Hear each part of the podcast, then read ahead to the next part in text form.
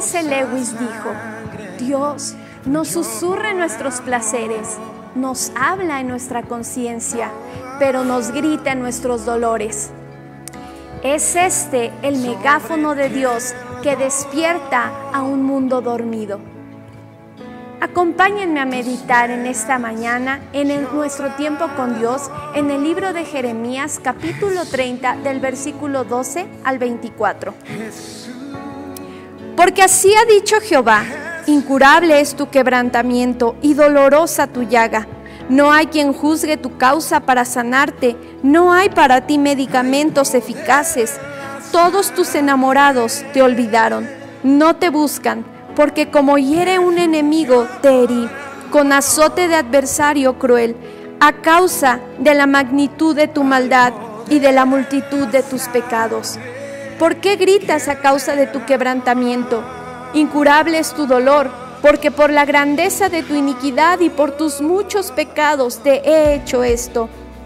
Pero serán consumidos todos los que te consumen y todos tus adversarios todos irán en cautiverio, hollados serán los que te hollaron, y a todos los que hicieron presa de ti daré en presa. Mas yo haré venir sanidad para ti, y sanaré tus heridas, dice Jehová, porque desechada te llamaron, diciendo, esta es Sión, de la que nadie se acuerda. Así ha dicho Jehová. He aquí, yo hago volver los cautivos de las tiendas de Jacob, y de sus tiendas tendré misericordia. Y la ciudad será edificada sobre su colina, y el templo será sentado según su forma. Y saldrá de ellos acción de gracias y voz de nación que está en regocijo. Y los multiplicaré y no serán disminuidos. Los multiplicaré y no serán menoscabados y serán sus hijos como antes, y su congregación delante de mí será confirmada, y castigaré a todos sus opresores. De ella saldrá su príncipe, y de en medio de ella saldrá su señoreador, y le haré llegar cerca, y él se acercará a mí.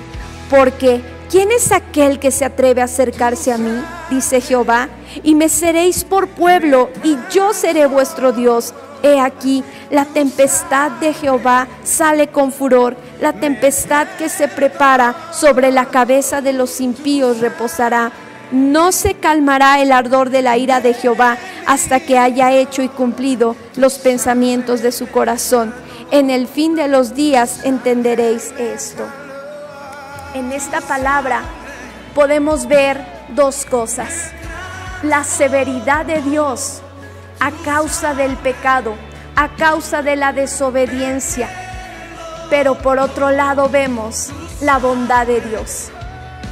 Estas dos cualidades, iglesia, es necesario que como hijos de Dios cada uno de nosotros las conozca, porque esto trae un equilibrio a nuestra vida y trae un temor reverente hacia Dios.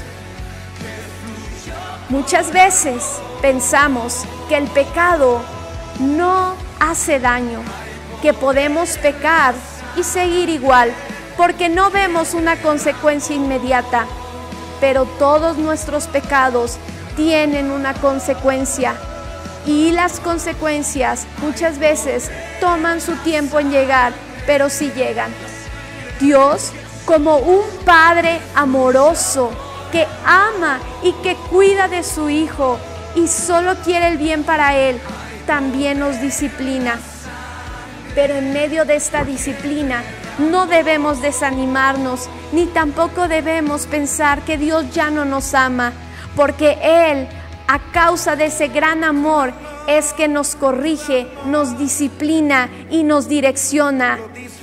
La bondad de Dios, por otro lado, es necesario experimentar su bondad en nuestra vida, porque la bondad de Dios y su misericordia son nuevas cada mañana y no se apartarán de nuestra vida.